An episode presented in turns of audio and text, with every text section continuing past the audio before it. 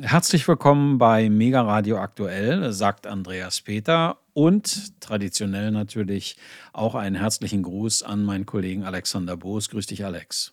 Grüß dich, Andreas. Auch herzlichen Gruß zurück. Wir haben volles Programm, würde ich jetzt mal behaupten wollen. Äh, wir haben in der Vorbesprechung so ein paar Themen äh, angerissen, die wir vielleicht besprechen könnten, besprechen wollen. Ich sage einfach mal besprechen sollten. Äh, lass uns äh, mit einem kleinen Donnerschlag beginnen, so würde ich das nennen wollen, denn das deutsche Bundesverfassungsgericht hat gestern die seit 2020 ausgeweiteten Ermittlungsbefugnisse der Polizei im Bundesland Mecklenburg-Vorpommern für teilweise verfassungswidrig erklärt. Was ist da los? Nun, das Polizeigesetz in Mecklenburg-Vorpommern ist nicht per se grundsätzlich verfassungswidrig, sondern nur in Teilen. Du hast es eben richtig gesagt. Aber diese Teile fand das Bundesverfassungsgericht in Karlsruhe gar nicht spaßig, könnte man sagen. Denn die Vorschriften zu heimlichen Überwachungsmaßnahmen seien nicht genau genug und genügten auch nicht den Anforderungen an die Verhältnismäßigkeit, kritisierten die Karlsruher Verfassungsrichter. Das heißt, für äh, juristische Laien übersetzt, heimliche Überwachungsmaßnahmen äh, sind nicht grundsätzlich untersagt. Sie müssen allerdings genau gesetzlich begründet sein und daran hat es nach Ansicht des Bundesverfassungsgerichts bei der Mecklenburger Polizei gefehlt. Beanstandungen gibt es unter anderem beim Einsatz von V-Leuten, verdeckten Ermittlern zur Abwehr von Gefahren. Diese seien zwar unter bestimmten Umständen gerechtfertigt, im Ergebnis aber genügten die vorgesehenen Eingriffsschwellen nicht den Anforderungen der Verhältnismäßigkeit, urteilten die Richter in Karlsruhe. Auch die Regelungen zur Wohnraumüberwachung und zu Online-Durchsuchungen seien ganz oder sogar teilweise, äh, seien teilweise oder sogar ganz mit dem Grundgesetz nicht vereinbar. Aber die meisten der beanstandeten Regelungen in Mecklenburg-Vorpommern bleiben vorläufig trotzdem eingeschränkt in Kraft. Ähm, das heißt, sie müssen jetzt bis Ende des Jahres überarbeitet werden. Mecklenburg-Vorpommerns reformiertes Sicherheits- und Ordnungsgesetz trat im April 2020 in Kraft und wurde von einer großen Koalition im Schweriner Landtag unter dem damaligen Innenminister der CDU, Lorenz Caffier, beschlossen. Herr Caffier, CDUler, der bekanntlich mit einer merkwürdigen Skandalgeschichte um Waffen auffiel. Die Gesetzesreform in MV war von Anfang an umstritten. Datenschutz, Datenschützer hatten immer wieder befürchtet, dass es da zu Grundrechtsverstößen kommen könnte und sie haben jetzt wohl recht bekommen, wie wir sehen. Ähm, die zugrunde liegende Verfassungsbeschwerde wurde übrigens koordiniert von der Gesellschaft für Freiheitsrechte, kurz GFF, die die Verschärfung von Polizeigesetzen in nahezu allen Bundesländern kritisieren und dazu schon mehrere Verfahren in Karlsruhe angestoßen haben. Fünf Menschen, darunter eine Anwältin, ein Journalist, eine Klimaaktivistin und sogar zwei Fußballfans, hatten sich mit Unterstützung der Organisation GFF an das Bundesverfassungsgericht gewandt. Der Verfahrenskoordinator David Werdermann sprach nach der Karlsruher Entscheidung von einem Erfolg für die Freiheitsrechte, der sogar über Mecklenburg-Vorpommern hinaus Auswirkungen haben dürfte. Die GFF unterstütze mehrere ähnliche Verfassungsbeschwerden in unterschiedlichen Bundesländern, wie erwähnt. Eine Beschwerde beispielsweise gegen das Polizeigesetz in Baden-Württemberg wurde schon 2021 als unzulässig äh, zurückgewiesen, also abgewiesen. Es wurde nicht weiter äh, behandelt. Dabei ging es vor allem um den Einsatz sogenannter Staatstrojaner, also Überwachungssoftware auf digitalen Geräten von verdächtigen Personen unter Ausnutzung, Ausnutzung von IT-Sicherheitslücken. Obwohl die Verfassungsbeschwerde damals keinen Erfolg hatte, wiesen die Karlsruher Richterinnen und Richter jedoch darauf hin, dass es bei solchen Sicherheitslücken auch eine staatliche Schutzpflicht gebe. Und die ganze Diskussion ist jetzt auch nicht neu. Es wird ja schon seit ungefähr 20 Jahren debattiert, diese ganze äh, Frage, was darf der Staat technisch, ähm, vor allem darf er IT-Sicherheitslücken einfach mal so wie Hacker ausnutzen, sage ich jetzt mal. Ja. Hm. Ähm, so wie ich bisher äh, Entscheidungen aus dem Bundesverfassungsgericht äh, mitbekommen habe, gelesen und verstanden habe, findet man die eigentlich interessanten Aspekte, also das, was dann äh, letztlich Auswirkungen hat auf unser aller Leben, im, äh, nicht im sogenannten Tenor des Urteils, also das, was da vorangestellt ist, was meistens äh, auf einer Seite Platz hat, sondern das äh, findet man dann in den Urteilsbegründungen, die manchmal dann mehrere Dutzend Seiten umfassen. Das ist, nehme ich an, hier äh, auch der Fall, ja?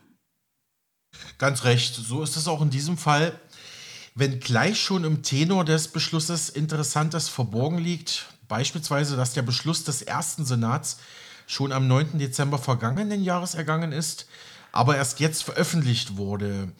Das liegt meistens an, an den Ausformulierungen der Urteilsgründe. Zum anderen verteilt das Bundesverfassungsgericht in Punkt 3 des Urteilstenors eine kräftige Ohrfeige an die Landesregierung in Schwerin, denn darin heißt es wörtlich, dem Land fehlt die Gesetzgebungskompetenz für eine Regelung, welche die Polizei zur Vorsorge für die Verfolgung künftiger Straftaten zur Ausschreibung zur polizeilichen Beobachtung ermächtigt.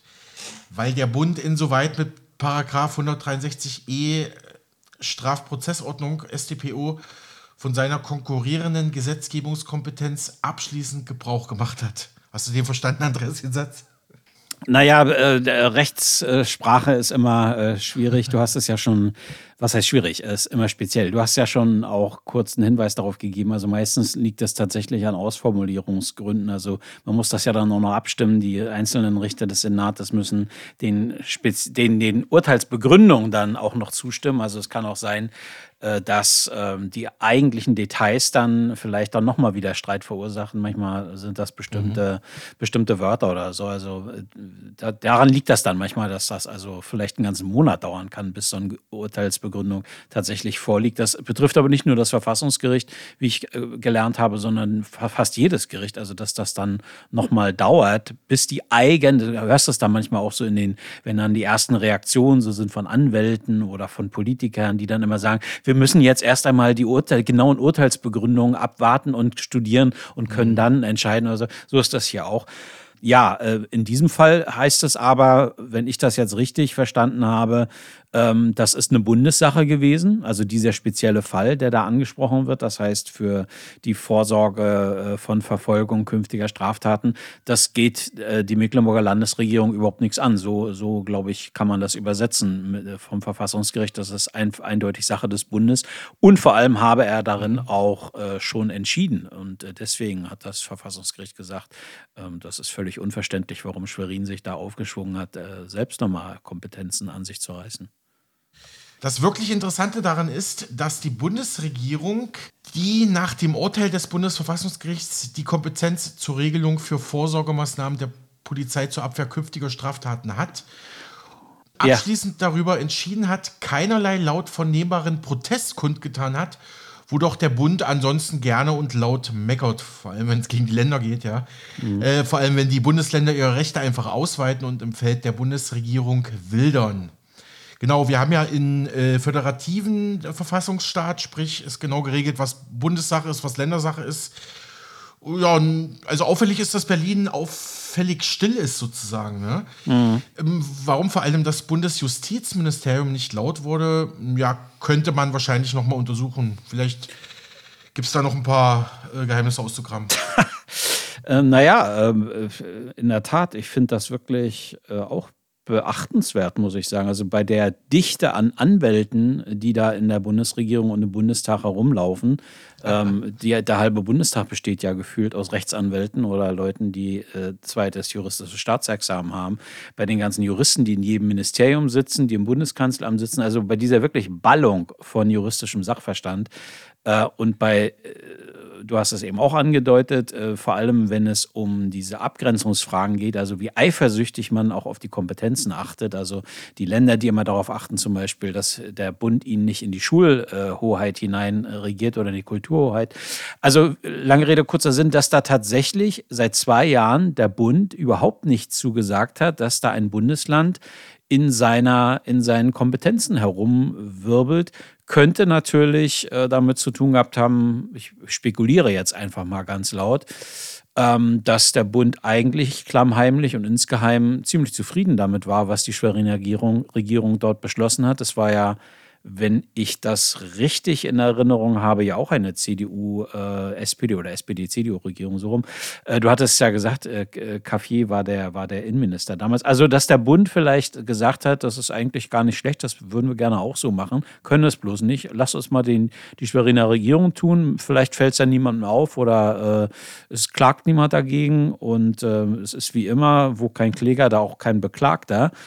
Vielleicht war das ein Testballon, weiß man alles nicht. Äh, mhm, dass okay. da also ausprobiert wurde, wie weit kann der Staat eigentlich gehen, bis irgendjemand Auer schreit oder bis irgendjemand ernsthaft sagt, äh, so nicht. Also das findet hier so nicht statt. Und das Bundesverfassungsgericht kann wie jedes andere Gericht ja eben auch nur einschreiten, wenn es angerufen wird. Und äh, so kann ich mir das auch erklären. Ich weiß nicht, ob es so ist, aber das wäre eine mögliche Erklärung, dass, dass die Politik das einfach ausgetestet hat, ob das durchgeht. Und wenn das erstmal durchgegangen ist, äh, macht man das natürlich weiter oder vervielfältigt das. Äh, könnte sein, weiß ich nicht. Äh, ähm, die eigentliche Frage ist ja, hat, äh, hat die mecklenburgische Landesregierung denn schon reagiert und die, die Landespolitik in Mecklenburg-Vorpommern überhaupt? Also offenbar will die rot-rote Landesregierung von MV und Schwerin offenbar schnell reagieren. Also man hat eine Reaktion angekündigt, ja. Zum Beispiel durch das Innenministerium des Landes. Äh, dort hieß es, man wolle bis zum Jahresende ein neues Gesetz auf den Weg bringen. Nach Ansicht von Innenminister Christian Pegel von der SPD hat das jetzige Karlsruher Urteil Bedeutung über das Bundesland hinaus. In anderen Bundesländern gäbe es ähnliche Regelungen wie in Mecklenburg-Vorpommern, haben wir gerade gehört. Das erklärte Minister Pegel am gestrigen Mittwoch. Die Vorgaben aus Karlsruhe würden eins zu eins umgesetzt, versprach der SPD-Minister. Auch die bereits erwähnte Gesellschaft für Freiheitsrechte GFF, die ja das Verfahren in Karlsruhe mit angestrengt hatte, sprach von einer Grundsatzentscheidung, die auch der Verschärfung von Polizeigesetzen in anderen Bundesländern rechtsstaatliche Grenzen setzen würde. Der Innenexperte der Linksfraktion Michael Nötzel sagte, das Gesetz müsse zügig verfassungskonform geändert werden und FDP und die Grünen erklärten, die damalige rot-schwarze Landesregierung habe das Gesetz 2020 trotz Bedenken durchgesetzt und, durchgesetzt und Grundrechtseingriffe in Kauf genommen. Eine Korrektur sei überfällig. Die innenpolitische Sprecherin der CDU-Fraktion in Mecklenburg, Ann-Christine von Allwürden, wies darauf hin, dass die Polizei weiterhin moderne Ermittlungsmöglichkeiten benötige. Dies zeige insbesondere der drastische Anstieg im Bereich Kinderpornografie in Mecklenburg-Vorpommern. Sie sagte, die Polizeigesetze stehen in nahezu allen Bundesländern in der Kritik, inwiefern Verhältnismäßigkeit in diesen Gesetzen gewahrt ist, wird nun deutschlandweit gesetzgeberisch neu zu beurteilen sein. Ja, soweit vielleicht bis zu dieser Stelle die Reaktionen aus der Landespolitik in MV. Wir werden ohnehin ähm, sehen, wie es weitergeht, äh, beziehungsweise ähm, es gibt ja noch ähm, ähm andere ähm, Verfahren, haben wir ja gerade gelernt. Du hattest es gesagt, die GFF hat da ja noch einiges im Köcher offenbar und äh, Klage, Klage eingereicht in Karlsruhe, was sich da noch entwickelt. Ähm, wir lassen uns also da überraschen. Lass uns in die USA blicken. Mehrfach waren in den vergangenen Wochen Geheimdokumente in privaten Räumen des US-Präsidenten aufgetaucht. Und jetzt haben die Ermittler des Justizministeriums tatsächlich nochmal oder schon wieder was gefunden, und zwar in Bidens Strandhaus. Ja, so ist es. Nach Angaben, des, nach Angaben eines Anwalts von Joe Biden hat es sich bei dieser Aktion in Rehoboth Beach im US-Bundesstaat Delaware, der Heimat von Biden, um eine geplante Durchsuchung gehandelt. Die Ermittler erhielten die volle Unterstützung durch den Präsidenten. Dies sei ein weiterer Schritt in einer sorgfältigen und raschen Untersuchung des US-Justizministeriums, die wir weiterhin vollständig unterstützen und erleichtern werden, betonte der Anwalt von Präsident Biden. In den vergangenen Wochen waren mehrfach vertrauliche Unterlagen in privaten Räumen Bidens aufgetaucht.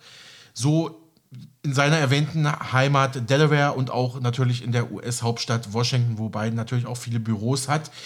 Die Unterlagen stammen aus, aus seiner Zeit als Vizepräsident noch unter Ex-Präsident Barack Obama, der ja von 2009 bis 2017 Staatschef im Weißen Haus war.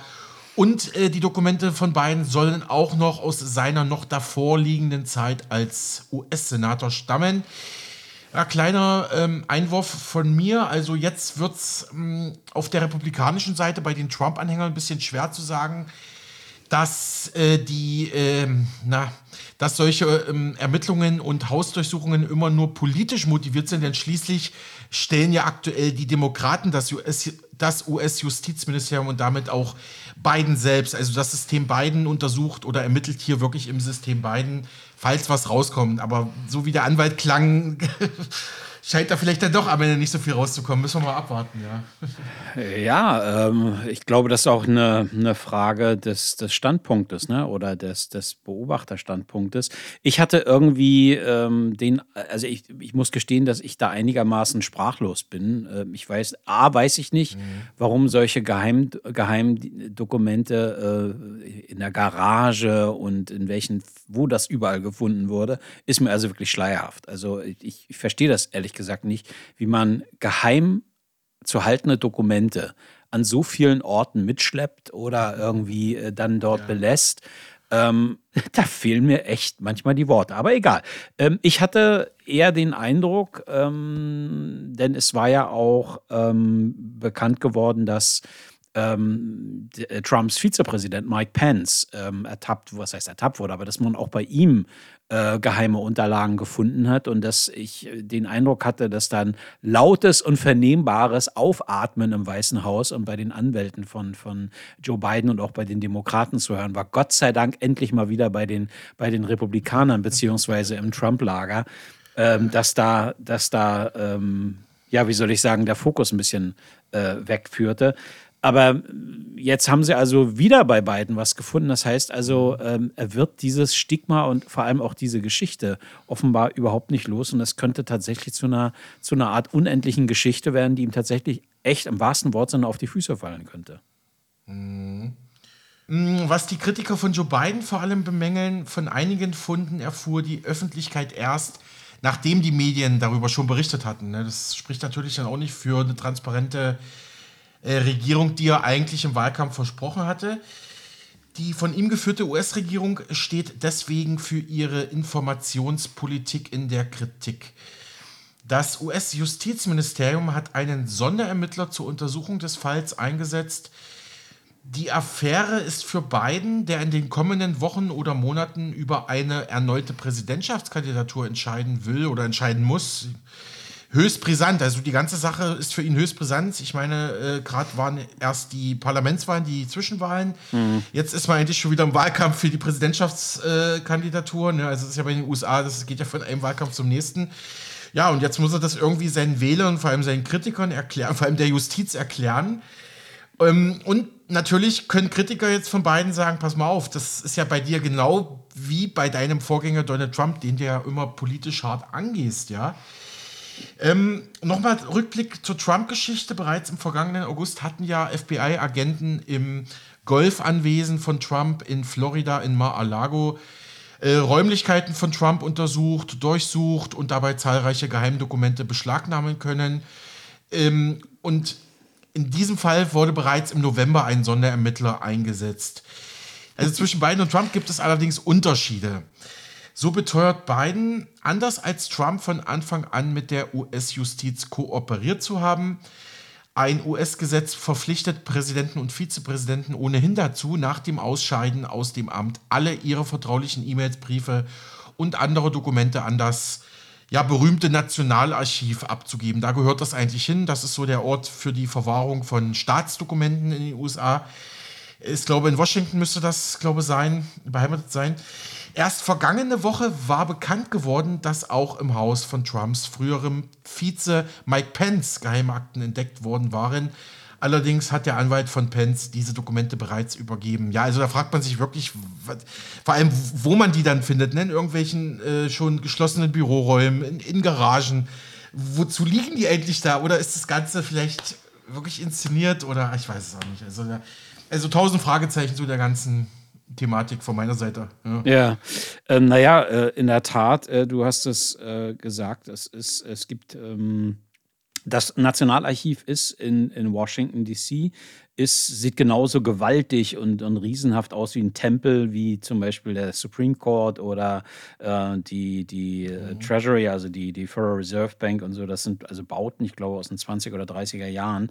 Ähm, die sind riesig, aber alleine, weil natürlich in so einer Präsidentschaft Unmengen an, an Archivmaterial anfällt, das zum Teil ja. eben hochgradig geheim ist, hat man also auch ähm, eigene Dokumentencenter dafür gebaut, beziehungsweise äh, Hochsicherheits- ähm, Archive, äh, wo das erstmal gelagert wird und dann, je nachdem, äh, welche Freigaberichtlinien äh, es dafür gibt, dann ähm, wird das dann zur Verfügung gestellt. Ich kann mich nur wiederholen. Ähm, es ist mir schleierhaft, äh, gerade von einem US-Präsidenten und seiner Administration erwarte ich eigentlich, dass die die äh, Richtlinien kennen und die, wenn die Richtlinie sagt, am Ende der Amtszeit ist jeder, ist alles, und du hast es ja aufgezählt, was alles in das Nationalarchiv äh, gehört, da verstehe ich dann eben nicht, äh, dass da äh, immer noch was gefunden wird. Ja. Bei Trump habe ich gedacht am Anfang, ja, da hat, hat halt einen besonderen Charakter, der äh, protzt, protzt gerne. Wahrscheinlich hat er sich die mit nach Mar-a-Lago genommen, um dann irgendwie, keine Ahnung. Ja, ja und äh, sich dann nochmal zu schmücken damit. Und heimlich spielt er dann äh, Präsident im, in, in, da in Florida, keine Ahnung, dass er sich irgendwie heimlich noch ein Oval Office dahin bauen lässt, um dann in seiner Freizeit Präsident spielen zu können oder irgend sowas, dass er das dafür braucht. Ich weiß es nicht. Ähm, es ist mir, es ist mir tatsächlich ein einziges Rätsel. Ich will gerne zugeben, dass ich mir vorstellen kann, dass so in Büros, also wo ständig so ein, so ein äh, Dokumentenverkehr oder wo man das ständig braucht, dass das da irgendwie in irgendeinem Schrank dann doch nochmal liegt. Es ist alles möglich. Man, so verrückt kann man gar nicht denken. Äh, obwohl ich, wie gesagt, glaube, bei Geheimdokumenten ähm, aber egal, egal. Äh, ich will nicht, will nicht spekulieren. Ähm, mich wundert das nur. Mehr will ich dazu gar nicht sagen. Und natürlich gibt es eine gewisse Schadenfreude bei den Republikanern, dass die, die so hochmoralisch agierenden Demokraten, die ja äh, sich gerne über Trump erheben, dass das ein irgendein bauernschlauer Emporkömmling ist, ein ein Kretin, der leider Gottes Präsident geworden war und äh, die tolle und Überfliegerin Hillary Clinton irgendwie hätte das ja alles viel besser gemacht. Ich darf nur daran erinnern, dass Hillary Clinton von sich aus selbstherrlich entschieden hat, welche E-Mails sie übergibt und welche nicht, was ihr eigentlich auch nicht zusteht. Eigentlich hätte sie die E-Mails auch äh, äh, dem Staat übergeben müssen. Ähm, das will ich nur mal kurz erklären oder kurz äh, nochmal daran erinnern. Aber egal schließen wir das mal ab. Kommen wir, kommen wir zurück nach Europa, nach Deutschland. Hier wird gerade ein Skandal untersucht, bei dem staatliche Behörden Spionagesoftware bestellt und genutzt haben sollen, um Menschen und Gruppierungen zu unterwandern und zu überwachen, die als oppositionell wahrgenommen werden, um es mal offiziös zu sagen, aber wo man äh, eventuell auch vermuten könnte, die sind einfach nur lästig für den Staat oder für bestimmte Kräfte im Staat. Hm. Ja, also nachdem in mehreren EU-Staaten kommerzielle Späh- und Überwachungssoftware zum Einsatz gegen Oppositionelle gekommen sein soll, beschäftigt sich seit März vergangenen Jahres ein Untersuchungsausschuss im EU-Parlament mit diesem Thema. Auch in Griechenland wurde eine parlamentarische Untersuchung eingeleitet, nachdem bekannt wurde, dass auf Anordnung des konservativen Regierungschefs, mehrere Politiker und Journalisten mit der Spähsoftware mit dem Namen Predator überwacht und ausgespäht worden sein sollen. Die griechischen Ermittler haben in den vergangenen Wochen in diesem Zusammenhang zahlreiche Büros durchsucht und vergangene Woche gab es eine erste Verhaftung. Ob auch deutsche Sicherheitsbehörden solches Spionagesoftware eingekauft und benutzt haben, ist Gegenstand einer aktuellen Anfrage der Linkspartei an die Bundesregierung. Ähm, die Antworten liegen jetzt dem Südwestrundfunk, dem SWR und der Zeitung Die Welt vor. Die meisten Fragen bleiben allerdings unter Verweis auf Gefährdung des Staatswohls unbeantwortet. Selbst in eingestufter Form, also unter Wahrung der Vertraulichkeit, verweigert die Bundesregierung Antworten denn diese würden die Arbeitsfähigkeit und Aufgabenerfüllung der betroffenen Sicherheits- und Strafverfolgungsbehörden sowie Nachrichtendienste erheblich gefährden. Gleichwohl gibt man damit aber indirekt zu, dass da was dran ist an der Geschichte. Ähm, und auch einen Kontakt zu den Firmen, die in Griechenland ähm, ja jetzt zu diesem Skandal und U-Ausschuss geführt haben, räumt die, räumt die Regierung in Berlin jetzt ein. Zitat aus den Antworten der äh, Anfrage der Linkspartei. Zur Wahrnehmung ihrer Aufgaben hinsichtlich der Weiterentwicklung von Cyberfähigkeiten im Bereich der informationstechnischen Überwachung steht die mm, Agentur oder Behörde CITES seit 2021 mit Vertretern des Unternehmens Intellexa bzw. deren Tochterunternehmen Cytrox in Kontakt, um im Rahmen einer Markt Marktsichtung Informationen über das Portfolio des Unternehmens zu erhalten. Dies beinhaltet ebenso eine Beschäftigung mit den von dem Unternehmen angebotenen Produkten und Leistungen. Äh, Nochmal zu CITES, das ist die zentrale Stelle für Informationstechnik im Sicherheitsbereich. Äh, kann sich, glaube ich, auch nur ein deutscher Staat, sondern Abkürzung aus dem. Sorry. Also CITES hat die Aufgabe, Bundesbehörden in Fragen der sogenannten digitalen Forensik, also Spurensicherung im digitalen Raum, Telekommunikationsüberwachung und auch Kryptoanalysen zu unterstützen. Ja, das ist auf jeden Fall eine Hammergeschichte, würde ich mal sagen, oder? Weiß man denn, ja, in ja. jedem Fall. Also das äh, klingt für mich äh, tatsächlich nach Orwell und äh, nachdem das also und ähm, dass Snowden wahrscheinlich äh, wirklich mehr Recht hatte, als wir alle glauben und dass wir jetzt wahrscheinlich auch verstehen, warum Snowden gejagt wird, ähm, weil das ist wirklich, also, naja, egal. Ähm, weiß man, äh, wer hinter diesen, du hast die Firmen genannt, in, Intellexa und Citrox, glaube ich, hast du genannt. Weiß man, wer dahinter steht, wer, da, wer, die, wer, wer die Eigentümer sind? Mhm hinter Predator, also der Firma, die in Griechenland nun im Fokus der Ermittler steht. Also hinter Predator steht oder existiert ein Konsortium von Späh-Softwareanbietern namens Intellexa.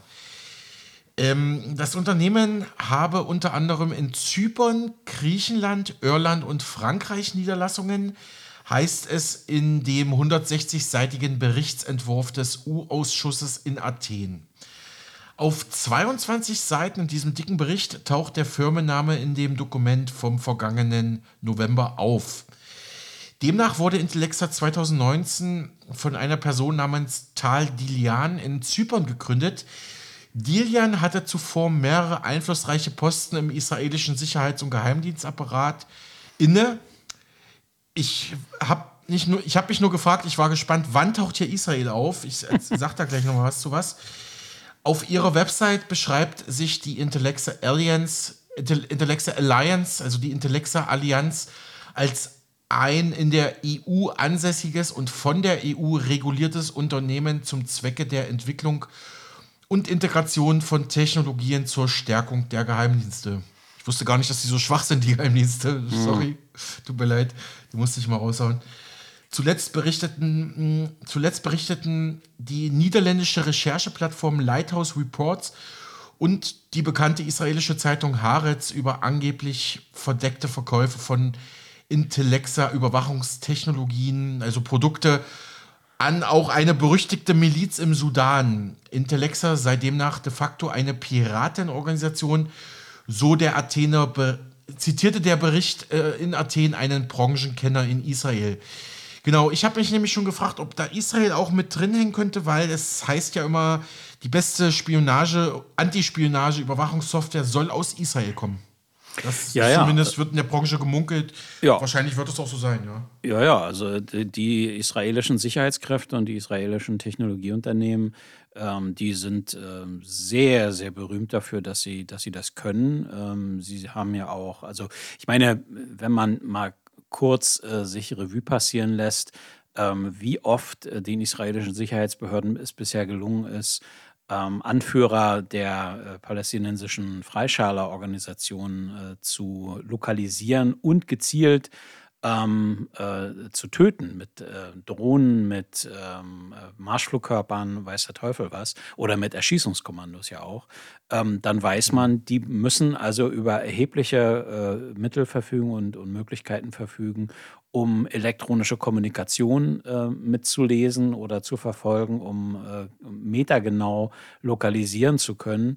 Denn äh, die Hamas und auch die Hisbollah haben auch aufgerüstet und werden also sehr gut äh, ähm, versorgt mit solcher Technologie, um sich eben zu schützen, um äh, zu verschleiern, ähm, wo sie sind, ähm, etc. etc. Also da findet auch äh, elektronisch mhm. gesehen äh, ein Krieg statt. Ja. Und ähm, es ist ja bekannt geworden, dass israelische Firmen immer wieder auch solche äh, Spionagesoftware ähm, vermittelt haben beziehungsweise angeboten haben und dass da äh, einige Länder, einige Sicherheitssysteme, andere Länder darauf Zugriff hatten ähm, und sich das ähm, gekauft haben. Also in der Tat, ja, die Israelis sind da sehr, sehr weit vorangeschritten, sind da, glaube ich, auf dem Weltmarkt mitführend, würde ich jetzt mal behaupten wollen. Und wenn man sich die Informationen äh, von Edward Snowden äh, nochmal in Erinnerung ruft, auch Edward Snowden hatte bereits darauf hingewiesen, dass die NSA und die anderen US-Dienste sehr eng kooperieren mhm. mit, äh, mit Israel. Ähm, und ähm, Israel hatte vor allem auch deshalb äh, enorm in diese Kapazitäten investiert, um das iranische Atomprogramm äh, zu infiltrieren und möglicherweise auch zu sabotieren. Ich erinnere nur an, den, an das Virus, an das Computervirus Stuxnet. Mhm. Genau. Und ähm, also da ist schon ähm, einiges an, an Know-how da. Ich kann mir aber auch gut vorstellen, und deswegen meine Frage an dich, was du da weißt. Ähm, also mich würde äh, genauso wie dich wenig überrascht hat, dass die Israelis damit im Boot sind. Ähm, würde mich jetzt nicht überraschen, wenn da auch deutsche Sicherheitsbehörden gerne eingekauft haben. Natürlich ist das auch der Fall. Ähm, die Recherchen von SWR und der Weltzeitung haben zutage gefördert, dass sich der frühere Geheimdienstkoordinator Bernd Schmidtbauer offenbar als Lobbyist und Türöffner für Intelexa-Produkte bei Bundesbehörden betätigt hat. Ähm, der ehemalige CDU-Politiker geriet zuletzt nach der Wirecard-Pleite in die Schlagse. Stimmt, der war ja auch in der Wirecard-Geschichte mit mhm. involviert. Ähm, also die Informationen, die jetzt vorliegen, würden zeigen, dass Schmidtbauer nach seinem von Abgeordneten als bizarr bezeichneten Auftritt im Bundestag im August 2021 äh, ins Kanzleramt zitiert wurde mit Blick auf die Berichterstattung erinnerte, erinnerte man ihn dort an seine, sorry, erinnerte man ihn dort an seine weiterhin bestehenden Verschwiegenheitspflichten. Dass man das extra machen muss, ist schon ja, wirklich interessant, ja. Nach diesem Termin trat der ehemalige Geheimdien Geheimdienstkoordinator wohl auch als Vertreter für Produkte der Intellexa Firmengruppe auf, wo wir gelernt haben, dass da auch vermutlich dann israelische ähm, oder dass es da auch Verbindungen zu israelischen Beteiligern gibt. Die mhm. Recherchen ergaben, dass Schmidtbauer den inzwischen entlassenen Präsidenten, da haben wir gleich den nächsten Fall, gut, ich äh, mache jetzt mal den Satz zu Ende. Also die Recherchen ergaben, dass Schmidtbauer den inzwischen entlassenen Präsidenten des Bundesamts für Sicherheit in der Informationstechnik BSI Arne Schönbohm im November 2021 telefonisch und per Mail kontaktiert hatte, um ein gemeinsames Treffen mit der Firma Intellexa, also mit dieser Spähsoftware-Herstellerfirma zu vereinbaren. Nach weiterem Mailverkehr, der an die zuständige Fachabteilung im BSI weitergeleitet wurde, soll es jedoch nie zu einem Termin gekommen sein. Genau, ich wollte mal ein paar Worte zu dem Arne Schönbohm sagen. Der ist ja entlassen worden, weil er angeblich eine zu enge Nähe zu russischen Staatsbehörden hatte. Ne? Mhm. Das war doch da der Hintergrund. Mhm. Aber führt jetzt vielleicht zu weit, ich weiß nicht, Andreas, wie Naja, diese, diese ganzen äh, Verwicklungen ähm, und dass da überall, äh, wo du da reinpiekst, äh, hast du plötzlich einen Geheimdienst am Finger. Ähm, also diese, Kiste mit Arne Schönbohm, der ja, äh, ich weiß nicht, ob du das weißt, der Sohn des früheren brandenburgischen CDU-Chefs ja, ähm, ja. Mhm. Bundeswehrgeneral Schönbohm ist. Aber das soll, soll, äh, führt jetzt in der Tat so weit. Aber äh, ich finde es interessant, dass da, egal wo du da hinguckst und wo du dich drehst und welchen, welchen Vorhang du da mal kurz anhebst, äh, hast du da einen Geheimdienst plötzlich, der dahinter hängt. Und bei Wirecard ist ja, ist ja, ähm, du hast es erwähnt mit Schmidtbauer, war ja immer schon der Verdacht, lag da nahe, weil da ja derart viele Geheimdienstleute mit rumkrauchten. Also zwei, mhm. zwei ehemalige Geheimdienstkoordinatoren des, des deutschen Bundeskanzleramtes, zwei österreichische Agenten, die ja dem, ähm, sag mal schnell, die ja dem äh, einen äh, Chef von Wirecard möglicherweise zur Flucht verholfen haben. Ja. Ähm, andere äh, Geheimdienst- und Sicherheitsleute. Also es bestand äh, sehr schnell der Verdacht, dass Wirecard mehr oder weniger nichts weiter ist als eine Geldwaschanlage für Geheimdienste. Ob nun ausschließlich deutscher Geheimdienste, äh, da, vielleicht hat man sich da zusammengetan und hat da tatsächlich Geld gewaschen äh, und hat da äh, irgendwie alle Leute behumst mhm. für. Oder es war ein Testgebiet für, keine Ahnung, für, um, um solche Software äh, äh zu, ja. zu, zu benutzen. Ich darf daran erinnern, dass der BND zusammen mit, mit US-amerikanischen Diensten Jahre, ne, jahrzehntelang sogar eine Schweizer Firma besessen hat, geheim, äh, ähm, also streng geheim ähm, äh, übernommen hat, die ähm, Ver Ver Codierungsmaschinen hergestellt hat, und zwar Codierungsmaschinen für den diplomatischen Verkehr, und so hat, äh, haben die USA und die Bundesrepublik jahrzehntelang mhm. ja. den diplomatischen Verkehr von, ich glaube, 40 oder 50 Staaten mitgelesen, darunter auch ja. äh, angebliche Freunde und Verbündete. Und ähm, wie gesagt, das Ganze, ähm, äh, wenn, du, wenn, du, diese Puzzleteile mal zusammensetzt, ähm, baut sich da ein Bild auf, für das man leider keine Belege hat. Aber ähm, man müsste eigentlich schon im Klammerbeutel gepudert sein, wenn man da nicht zwei und zwei zusammenzählen könnte, muss ich mal gestehen. Mhm. Ja, danke für diese weiterführende Erklärung. Ich glaube, das macht das Bild ein bisschen rund, wenn man da vielleicht jetzt nicht so im Thema steht, dass man uns da noch folgen kann. Also kommen wir mal zurück zu dem Protagonisten Bernd Schmidt, Schmidt-Bauer, ehemaliger Geheimdienstkoordinator im Kanzleramt und Arne Schönbohm, gefeuerter Präsident vom Bundesamt für Sicherheit Informationstechnik. Der Stand jetzt war November 2021. Da wollte man telefonisch und über Mail ein Treffen mit dem, auf jeden Fall mit diesem Konsortium vereinbaren. Und im Februar 2022, also fast genau vor einem Jahr, gab es einen Kontakt zwischen besagten Schmidtbauer und dem Präsidenten der besagten zentralen Stelle für Informationstechnik im Sicherheitsbereich CITES, die ich schon erwähnt hatte. Anlass dafür war die Vorstellung des Unternehmens Intellexa und ein Sprecher von CITES bestätigte gegenüber SWR und Welt auch diesen Termin mit Schmidtbauer im Februar 2022 und erklärte schriftlich, darüber hinaus bestanden keine Kontakte zu Bernd Schmidtbauer. Ja, also es geht ja schon in die Richtung von Olaf Scholz, weiß ja. ich, ja, kann sein, weiß ich, habe hab ich vergessen. Ach, kann ich mich jetzt nicht mehr dran erinnern. Also Okay, gehen wir weiter in der Zeitlinie. Im Mai 2022 gelang es Schmidtbauer, den Vizepräsidenten des Bundesamtes für Verfassungsschutz ans Telefon zu bekommen, wonach es dann Anfang Juli im letzten Jahr zu einem Treffen mit Mitarbeitern des Verfassungsschutzes zur Vorstellung einer Firma gekommen sein soll. Allerdings blieb hier eine schriftliche Anfrage der Kollegen an mehrere E-Mail-Adressen von Schmidtbauer bisher unbeantwortet. Ein Regierungssprecher allerdings erklärte auf Nachfrage, derartige Termine kommentieren wir grundsätzlich nicht. Damit sei keine Aussage getroffen, ob der Sachverhalt zutreffend ist oder nicht. Hm.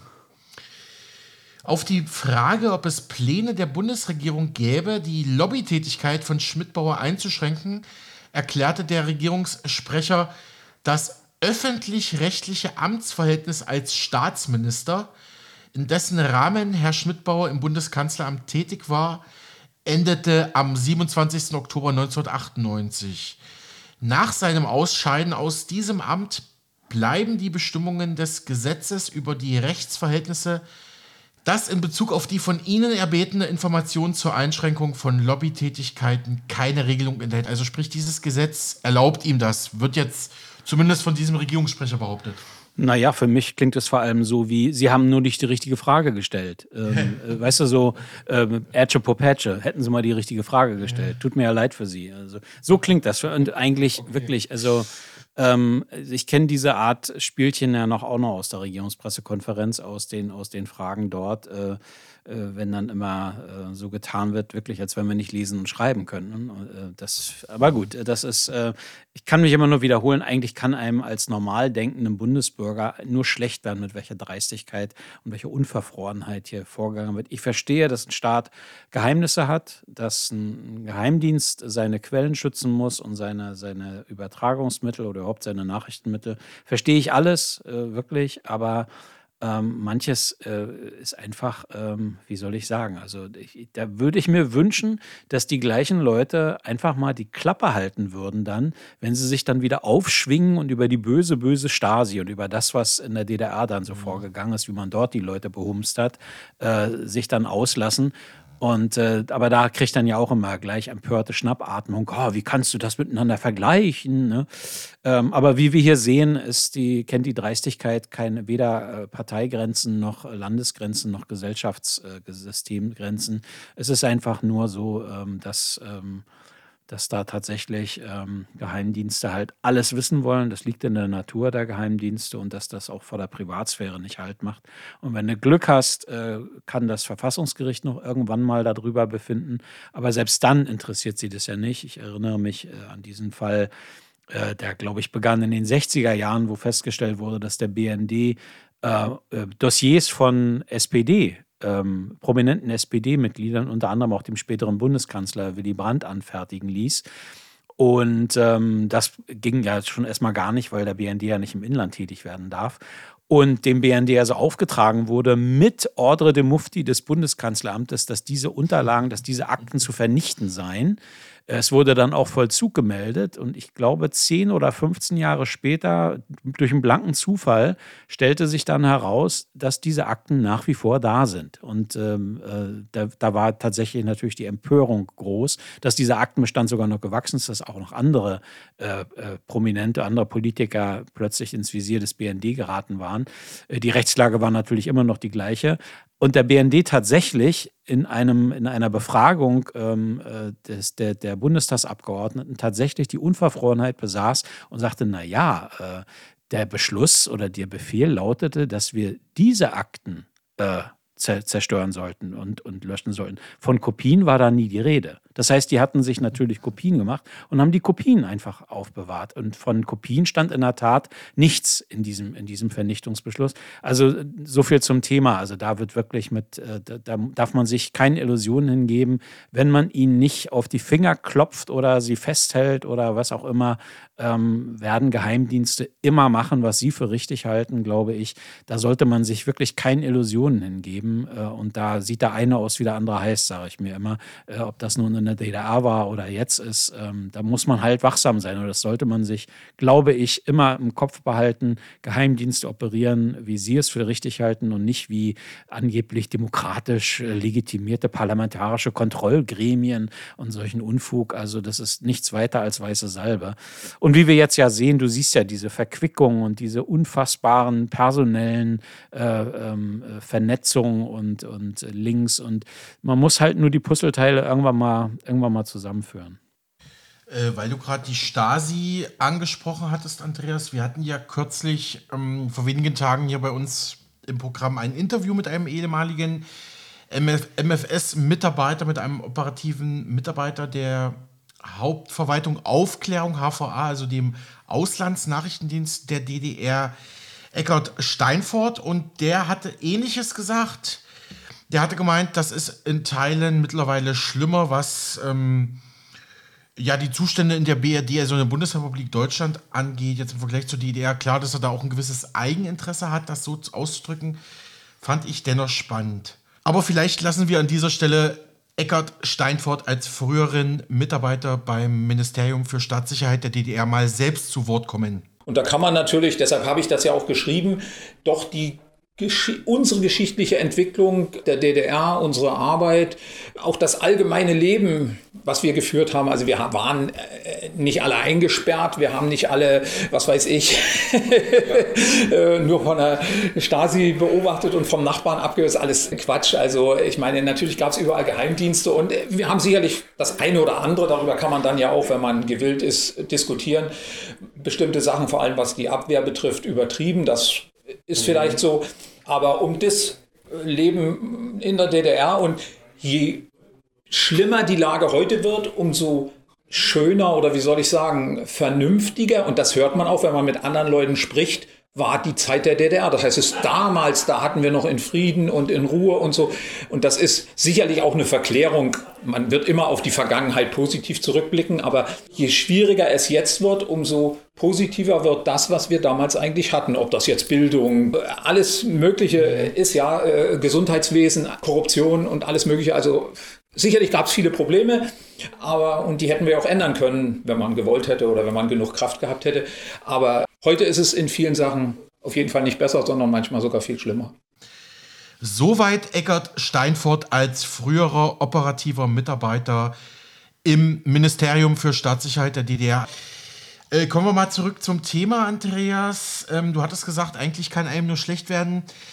Ich sag mal so, ich verstehe dich, aber leider kann ich es auch nicht ändern. Also meine Das wäre ja auch noch schöner.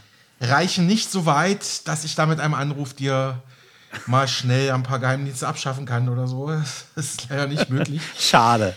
Aber ähm, es gibt ja noch andere Kritiker, die das ein bisschen so ähnlich sehen wie wir, würde ich mal behaupten. Zum Beispiel Timo Lange von der Organisation Lobby Control. Er meinte, wenn Lobbyakteure hochrangige Beamte aus Sicherheitsbehörden anwerben, kann das hochproblematisch sein, denn so erhalten sie Zugang zu exklusivem Insiderwissen und Kontakten. Es kann zudem zu schwerwiegenden Interessenkonflikten kommen.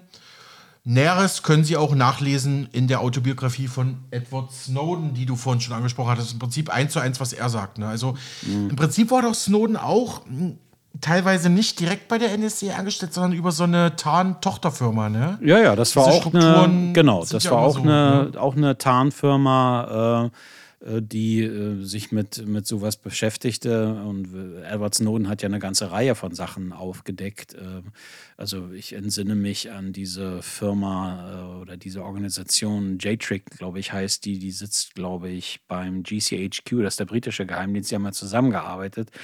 Und die sind eben dafür zuständig, in sozialen Medien zu manipulieren. Wenn ich das dann auch immer höre, ja, also das Gedächtnis von vielen Leuten ist ja leider äh, tatsächlich Edamer-artig. Und Snowden hat ja, hat ja immer wieder gesagt, also ähm, das sind äh, äh Trollfabriken, westliche Trollfabriken, die dafür zuständig sind, im Internet und in sozialen Medien im Sinne des Westens äh, ähm, ja, zu, zu manipulieren. Da wird also mit Bots gearbeitet, mit allem, was man sich so vorstellen kann. Das, was man den Russen immer vorwirft oder den Chinesen oder den Iranern, Nordkoreanern, wem auch immer. Nur der glorreiche Goldene Westen tut sowas ja nie, ganz im Gegenteil. Ähm, und ja, ähm, Snowden hat, hat, ähm, hat solche Sachen eben gemacht, hat also hat ja aufgezeigt, äh, mit welchen Programmen äh, die NSA tatsächlich in der Lage ist, de facto den gesamten E-Mail-Verkehr auf der Welt äh, abzu, abzugreifen, mit äh, Stichwörtern durchzuforsten, ähm, den fast den gesamten Telefonverkehr auf der Welt. ähm, dass man mit bestimmten äh, Schlüsselwörtern, also die Kommunikation auch in sozialen Netzwerken wie Facebook äh, oder Twitter oder so, ähm, äh, durchgefiltert hat, rausgesucht hat, äh, ähm, im Zweifel äh, mit Bots eben da auch gegengesteuert hat. Und wie wir jetzt wissen aus den sogenannten Twitter-Files, ähm, wurde da eben aktiv äh, auch bei Twitter zum Beispiel gegen unliebsame Meinungen, also im Sinne von anti-westlich, wie man das ja mal nennt, oder in dem Fall ist das ja mal antidemokratisch dann, äh, so wird das ja dann immer äh, behauptet, oder antifreiheitlich und sowas, so solche Phrasen kommen dir dann ja um. Und wie wir jetzt wissen, sind, ich glaube, es waren über 30 FBI-Agenten, die bei Twitter gearbeitet haben äh, und dort dafür gesorgt haben, dass eben zum Beispiel solche Geschichten wie ähm, die Story über die Laptops von Hunter Biden eben nicht hochkommen oder der neueste Fall, der auch Deutschland betrifft, das verhindert werden sollte, dass ähm, bei Twitter irgendwas trendet, was die Interessen der Pharma-Lobby äh, angreifen könnte. Da es ja eine große Kampagne oder eine große Aktion gab von Ländern der dritten Welt, dass der äh, Patentschutz aufgehoben wird für bestimmte Impfstoffe. Mhm. Und da hat sich vor allem äh, ähm, BioNTech Pfizer gegen gewehrt. Pfizer hat ja BioNTech äh, sich an BioNTech beteiligt, beziehungsweise äh, fast vollständig übernommen. Und Pfizer hat darum gebeten, gebeten gehabt, dass äh, da alles äh, ein bisschen niedergehalten wird, was in dieser Form äh, bei Twitter trendet oder bei Twitter äh, debattiert wird. Das heißt also, um Patentschutz aufzuheben, um billigere Medikamente, billigeren, äh, billigere Impfstoffe zu bekommen. Und äh, wir sehen das auch in anderen Sachen bei Twitter, dass da also gezielt mit technischen Mitteln, mit Software gearbeitet wird, um einen Meinungskorridor zu verengen, um bestimmte Leute draußen zu halten. Ähm, und ähm, wie du vorhin schon gesagt hast, getroffene Hunde bellen. Ich werde immer stutzig, wenn jemand hysterisch wird, wenn man ihm das so sagt. Und ähm, ich hatte es ja schon gesagt, immer wenn ich Vergleiche anstelle mit dem, was ich noch aus DDR-Zeiten kenne und was ich jetzt erlebe, wenn ich solche Vergleiche anstelle, kriegen ja einige wirklich äh, Herzinfarkte vor Empörung. Und das sagt mir, da hast du offensichtlich ins Schwarze getroffen, äh, weil die sich ertappt fühlen. Ja. Und ähm, ja, Edward Snowden gehört eigentlich mehr als nur einen Orden verliehen. Es ist eigentlich eine Scham, dass er in Moskau Zuflucht äh, äh, bekommen musste. Äh, wenn ich dann so, wenn ich so höre, äh, unsere, unsere tolle Außenministerin, die sich ja für die regelbasierte Ordnung einsetzt, für wen sie sich alles einsetzt, nur eben nicht für Edward Snowden oder vor allem für Julian Assange nicht. Ja? Also das ist ja auch ja. ein Fall.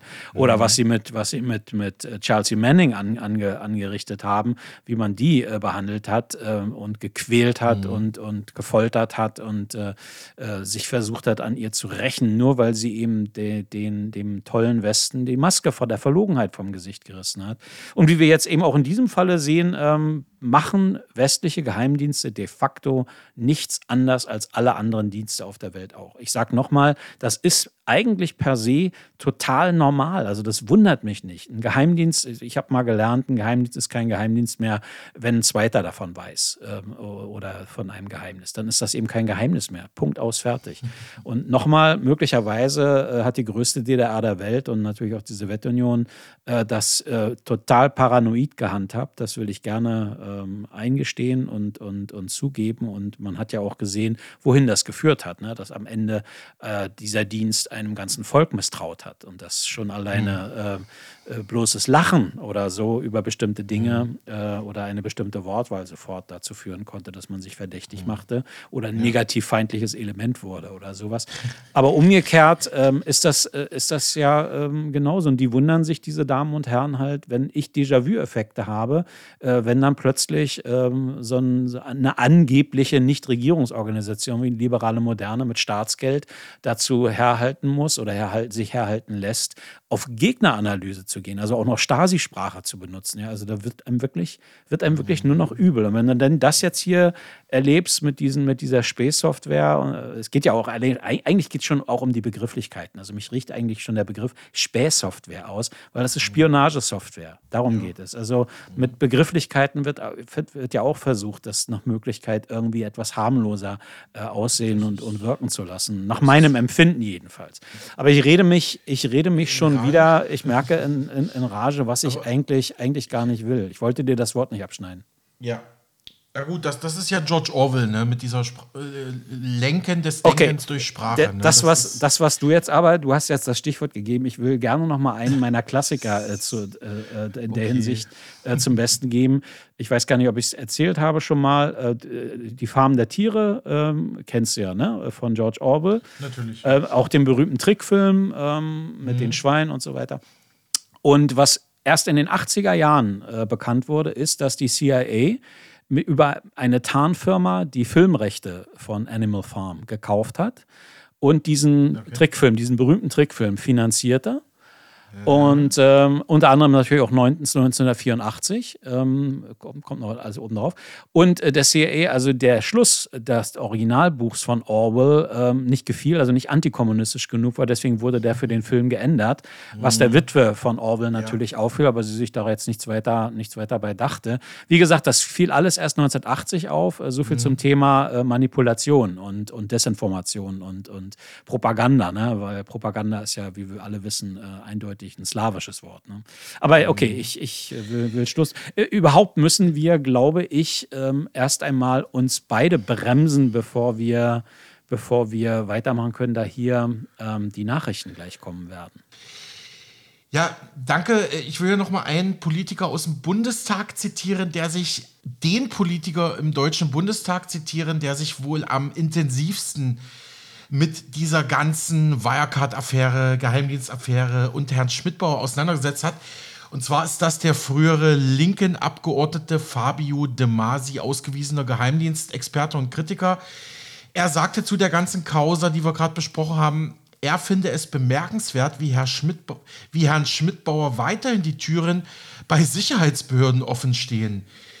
Ähm, wenn Herr Schmidtbauer Sodemasi unseren Sicherheitsbehörden eine Cyber-Hacking-Firma zugeführt hat, die gegen Oppositionspolitiker und Journalisten in Griechenland eingesetzt wurde, ist Gefahr für die Demokratie in Verzug. Sollten sich ähnliche Vorgänge in Deutschland erhärten, wäre das ein schwerwiegender Verfassungsbruch und müsste strafrechtliche Konsequenzen nach sich ziehen, so Fabio De Masi. Ja, müsste, sollte, hätte, könnte, dürfte. Äh, irgendwie äh, glaube ich, die, die, über die Brücke gehe ich irgendwie noch nicht. Aber egal, das soll uns jetzt nicht, äh, soll uns jetzt nicht weiter äh, kümmern. Ähm, wir haben, glaube ich, ähm, wieder mal einen schönen Parforce-Ritt hingesetzt, haben aber leider heute äh, keine Zeit, äh, das zu vertiefen, denn jetzt kommen erstens hier die Nachrichten und in der zweiten Stunde haben wir noch was anderes auf dem Plan. Aber wir haben ja noch den Freitag. Und ähm, da kann ich mir sehr gut vorstellen, dass wir unseren ursprünglichen Plan äh, noch fortsetzen werden. Das heißt, uns mit weiteren Themen äh, in dieser Sachlage auseinanderzusetzen und natürlich dann auch mit anderen Sachen, die da gerade dann aktuell wären. Egal wie, erstmal danke einstweilen, Alexander, für äh, das Gespräch, wieder für, die, ähm, gegenseitig, für den gegenseitigen Austausch und dann bis morgen. Bis morgen, Andreas.